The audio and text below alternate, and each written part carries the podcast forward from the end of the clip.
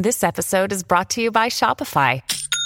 Forget the frustration of picking commerce platforms when you switch your business to Shopify, the global commerce platform that supercharges your selling wherever you sell. With Shopify, you'll harness the same intuitive features, trusted apps, and powerful analytics used by the world's leading brands. Sign up today for your $1 per month trial period at shopify.com slash tech, all lowercase. That's shopify.com slash tech.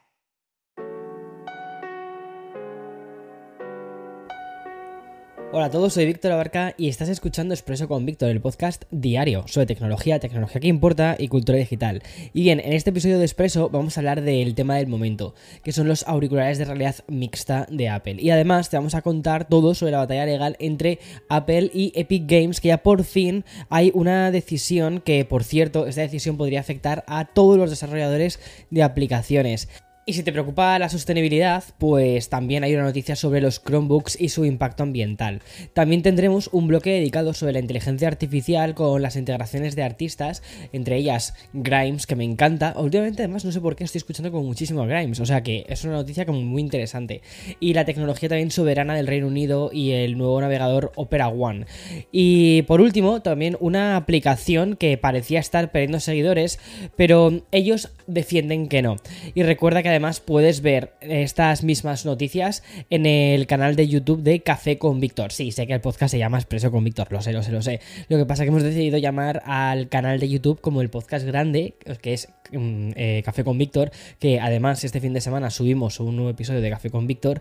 Y los podcasts chiquititos, digamos en formato short, es este Expreso con Víctor. O sea, más o menos en mi cabeza tiene lógica. No sé si en la tuya, pero la mía sí que tiene lógica. Y ahí vas a poder, como te decía, ¿no? Encontrar el último episodio del, del clásico café en el que te voy a hablar de lo que más espero ver eh, en este 2023 de Apple. Así que, venga, vamos al lío.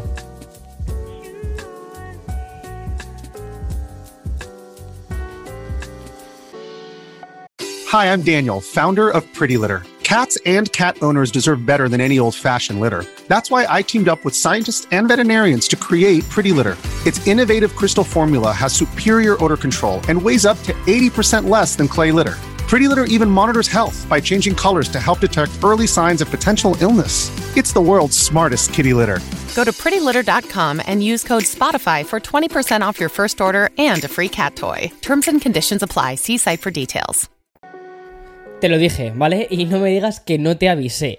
Con cada día nos acercamos a este 5 de junio y más noticias y más informaciones también eh, vamos a tener eh, sobre los auriculares de realidad mixta de Apple que podrían presentar. El hype está siendo, eso sí, muy real y me atrevería a decirte que incluso histórico. ¿Por qué? Porque cuántas veces vamos a vivir el lanzamiento de un dispositivo de Apple que mm, se presenta como el pionero de una gama y que además propone revolucionar el mercado de la tecnología tanto como lo hizo pues el propio iPhone. Bueno, pues estoy hablando de un lanzamiento de ese estilo. Y gracias a Bloomberg, hoy hemos sabido que los auriculares podrían cargar su batería a través de un nuevo cable magnético conectado a un paquete de baterías externas al más puro estilo MagSafe. ¿Tiene sentido? Tiene sentido. Y como te digo, esta especie de pack de baterías tendría un diseño similar al que nos encontramos con el MagSafe de los, de los iPhones, lo, lo que significaría que también utilizaría un conector patentado para conectarse entre esos auriculares. Tal y como he podido leer, la información que manejan varios sites es que este conector circular sea magnético y esté diseñado para bloquearse en el auricular durante el uso con un giro para que no se pueda desconectar de manera accidental. Además, la batería de los auriculares se cargaría a través de USB-C para adaptarse a la futura normativa europea. Y además Bloomberg también describe este pack de baterías de manera muy concreta, señalando que su tamaño sería el equivalente a dos teléfonos iPhone 14 Pro, pero cuidado, los Max, ¿vale? Apilados uno encima de otro. Y de confirmarse esta información, sobre este nuevo conector diseñado específicamente para el futuro dispositivo y también sobre las propias baterías en sí, pues también estaríamos hablando de un nuevo tipo de conector para el ecosistema de, Apple. Es decir, se sumaría a Lightning, que yo creo que este va a desaparecer dentro de poco, al USB-C actual, a los diferentes tipos de MagSafe, aunque una cosa muy, muy curiosa es que, por ejemplo, los, AirPod, los AirPods eh, Pro son compatibles con todos los MagSafes, lo cual es interesante eso. Y también el cable de alimentación patentado mm, que la empresa usa, por ejemplo, para el Studio Display o también, por ejemplo, el, que, el conector de carga de los, de los MacBook eh, Pro. Es decir, hay unos cuantos mm, cables de carga que tienen un eh, imán eh, justo al final. Es curioso, ¿no? Cómo todas las cosas vuelven y cómo las innovaciones en Apple al final han vuelto y se han quedado con las cosas que mejor les han funcionado. Y parece ser que con las gafas quieren hacer una cosa similar. Bueno, y no podemos abandonar la sede de Cupertino porque tras muchos meses tenemos un nuevo episodio sobre la batalla judicial entre Apple y Epic Games. Y sí, ya sé que hace mucho que no teníamos nuevas informaciones al respecto y que ha pasado tiempo, pero para eso estoy aquí contándote estas cosas. Y para contarte sobre todo de manera muy resumida en qué punto estamos y poder contextualizar todo.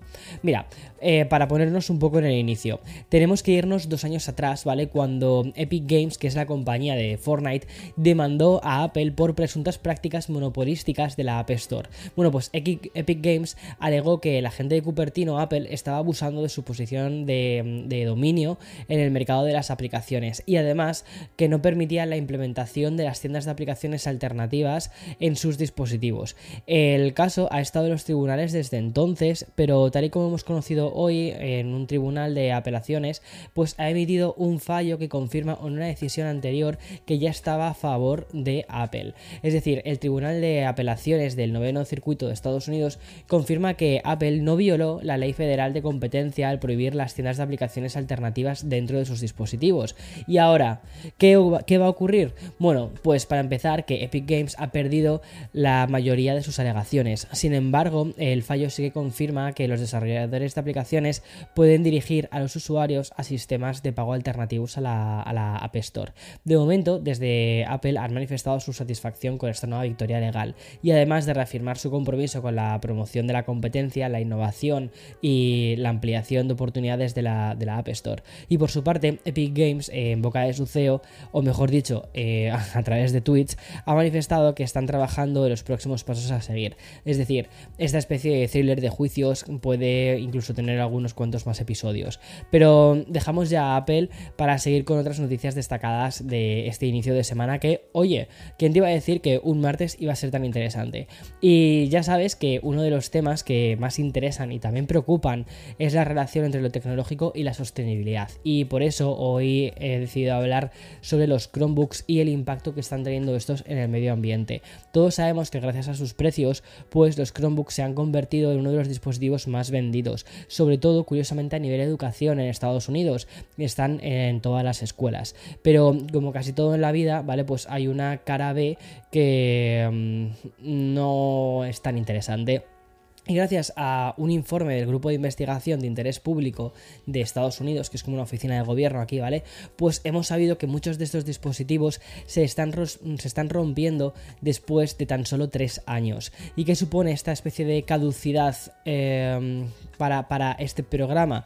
Bueno, pues que los Chromebooks se convierten en un montón de, diseños, de desechos electrónicos, porque no tienen una buena capacidad de reparación, ya que no hay piezas para repararlos y que algunas de estas piezas cuestan incluso más que el propio coste de los dispositivos, que estaba en torno a los 200, 250 dólares y algunas de estas piezas cuestan incluso 90 dólares.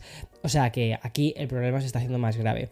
Y es que según los datos de este informe, 14 de los 29 reemplazos del teclado para el Acer Chromebook estaban agotados y aún hay más, y es que ya que 10 eh, de los 29 costaron, como te decía, 29 dólares cada uno, casi la mitad, casi del precio de algunos modelos. En definitiva, se crea una especie de bucle de gastos. Pero hay otro problema que señala el informe y es que los Chromebooks tienen fijadas lo que definen como unas fechas de muerte incorporadas, ¿vale? Así es como lo llaman ellos. Es decir, una fecha tope para recibir actualizaciones de software. Y esto significa que los ordenadores portátiles ya no van a recibir más actualizaciones y no pueden acceder a sitios web seguros. Vale, a día de hoy, para que tengas una idea, Google proporciona 8 años de actualizaciones de software para los Chromebooks.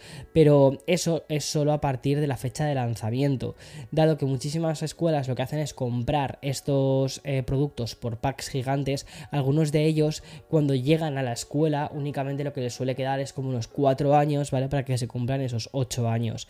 Y mm, este informe de PIRG pues recomienda que Google elimine estas fechas de caducidad de las actualizaciones y que sus socios de fabricación produzcan un exceso de existencias del 10% de lo que son las piezas de repuesto y que esas piezas estén más estandarizadas en todos los modelos. También dicen que los consumidores deberían poder instalar sistemas operativos alternativos como por ejemplo Linux.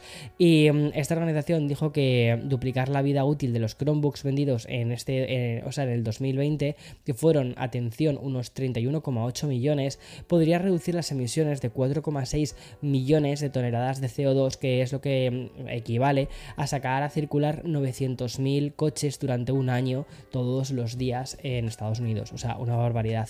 Y quizás la noticia más curiosa del día la encontremos en la protagonista más inesperada de este podcast. Y es que voy a hablarte del artista canadiense Grimes, la cual ha hecho un anuncio sorprendente en Twitter. Y es que, según sus palabras, los artistas de inteligencia artificial pueden usar su voz sin preocuparse por los derechos de autor. Además, ha prometido dividir los derechos de autor en un 50%, al igual que como hace con el resto de las colaboraciones lo cual em, para ella la inteligencia artificial sería como una colaboradora más, ¿vale? A la hora de hacer sus canciones. Este tweet de Grimes llega justo después de que la noticia que te conté la semana pasada, ¿no? Sobre el tema de Universal Music Groups pidiendo la eliminación de una canción generada por inteligencia artificial que estaba utilizando la voz de Drake y también de The Weeknd. Bueno, pues la canción que se llamaba Heart eh, on My Sleeve tiene más de 15 millones de escuchas en TikTok y 600.000 en Spotify antes de que fuese eliminada. Bien, pues el sello discográfico argumentó que publicar una canción basada en las voces de sus artistas pues era un incumplimiento de nuestros acuerdos y una violación de la ley de los derechos de autor.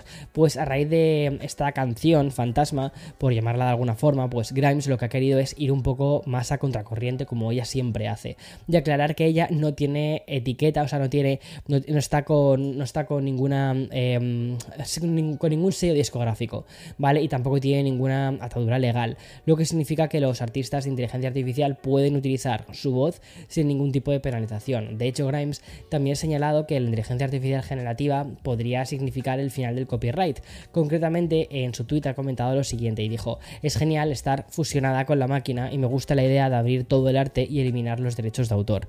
Me parece súper interesante, ¿vale? Porque, bueno, es que además últimamente no sé por qué estaba escuchando como muchísimo a Grimes, me mola mucho, la verdad, es la música que hace, pero mm, es verdad que cada vez que, o sea, ella tarda muchísimo en hacer un disco, o sea, puede tardarte cuatro años, cinco años en hacerte un disco. El, último, el de Miss Antropo, eh, eh, no sé si estuvo como mm, mogollón. Y dices, bueno, pues por lo menos así voy a escuchar más música de Grimes, o en este caso sería solo con la voz de Grimes, pues genial. Lo que molaría es que digamos, validar a ciertas canciones ella, ¿no? Que dijera, vale, esta canción sí, es como tiene el sello Grimes, no solo es que tenga mi voz, sino que también tiene el sello Grimes, y esta otra, pues no.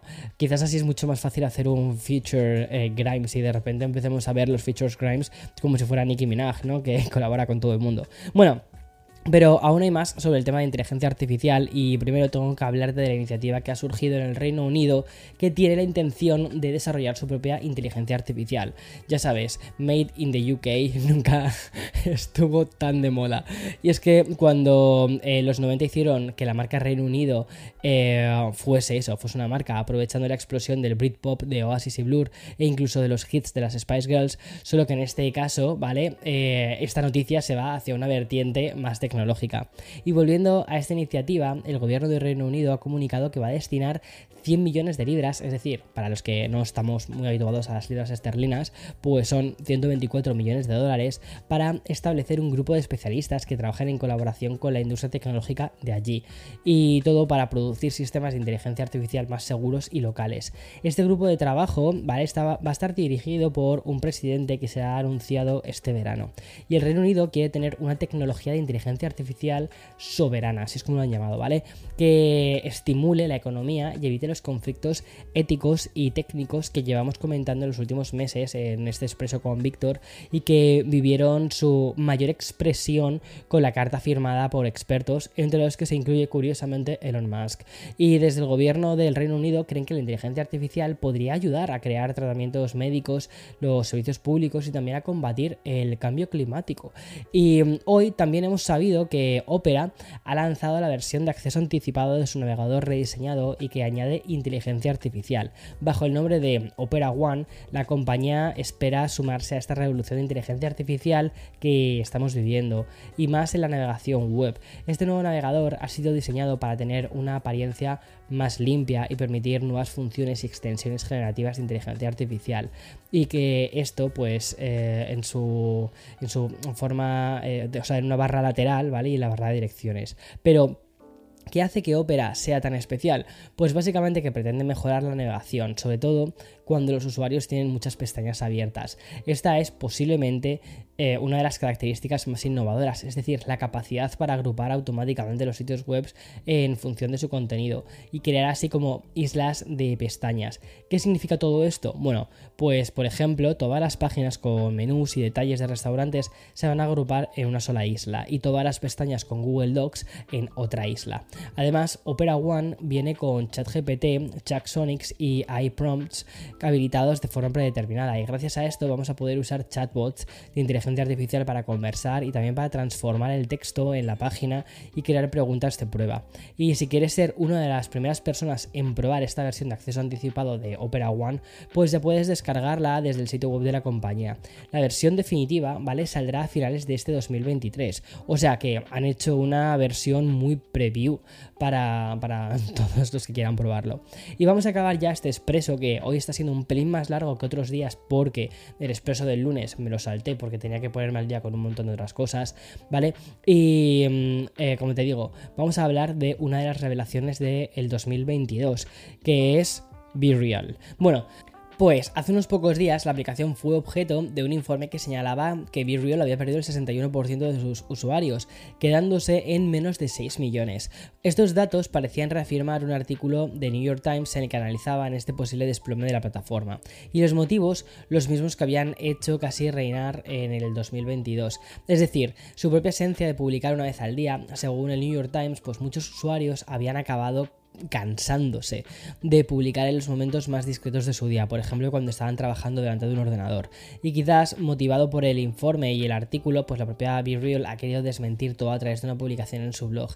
En el texto defienden que la aplicación tiene ahora mismo más de, más de 20 millones de usuarios activos diarios, lo cual sinceramente, te voy a ser muy sincero, no me lo termino de creer del todo, ¿vale? Porque... Eh, a mí me sale un montón de veces la esta de sube to be real es como qué pereza y es que alguna vez que me he metido básicamente porque le he dado así como clic sin querer a la notificación claro ya te está contando como usuario activo diario pero realmente estoy siendo un usuario de la aplicación pues no te diría que no, la verdad. Bueno, total, que mm, es que me hace mucha gracia cuando vemos los... Mm, sí, esta aplicación que realmente nadie de... ninguna persona que conoces utiliza y te dicen que la utiliza todo el mundo. Dices, imposible. O sea, aquí hay algo que es imposible. O sea, que se la hayan descargado una vez y que de vez en cuando entren porque se hayan confundido, eso no, eso no lo convierte en un usuario activo. Se lo, lo, convierte en un usuario confundido, que es otra cosa muy diferente. Vale, pues como te digo, ellos dicen que hay más de 20 millones de usuarios activos diarios. Además, han querido reivindicar su esencia señalando la manera en la que Instagram y TikTok han copiado ciertas funciones de BeReal, lo cual es cierto, ¿vale? Pero aún hay más, y es que la compañía está probando una nueva función en Reino Unido que curiosamente revoluciona la propia eh, eh, aplicación. Y esta función ha sido bautizada como eh, Bono Be Real. Y básicamente lo que permite es a los usuarios que compartan la habitual publicación diaria postear dos fotos adicionales más ese mismo día. Es decir, como que te quitas la foto que tienes que subir obligatoria ese mismo día y luego ya puedes subir otras dos. Como una especie de fotolog. O sea, literalmente Be Real es el fotolog del 2022. Ahora, todos sabemos cómo acabó Fotolog, ¿no? Hmm. Hasta aquí el episodio de hoy de Café con de Expreso con Víctor. ya no sé en qué podcast estoy.